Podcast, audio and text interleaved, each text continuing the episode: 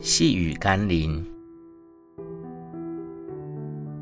爱情不能三心二意，跟随耶稣也不能心怀二意。今天的经文是《路加福音》第九章六十一节、六十二节。又有一人说：“主，我要跟从你。”但容我先去辞别我家里的人。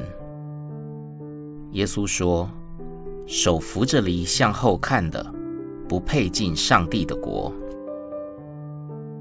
心猿意马之人，很难在所持定的道路上有所成就。相信每个人都不会接纳那些想脚踏两条船的爱。若不能专一的爱与委身，就无法建立深厚与长久的关系。那主动要求要跟随耶稣的人，当然有主权决定回家辞别家人，也有主权决定何时跟随。毕竟，耶稣不是一天两天在他们中间。只不过耶稣提醒了他，如果回家辞别只是他的好听话或借口，那么他必须知道。上帝的国这条路是必须立定心志，还要努力耕耘才能进入的。你今天存什么样的心在奔走天路呢？我们一起来祷告，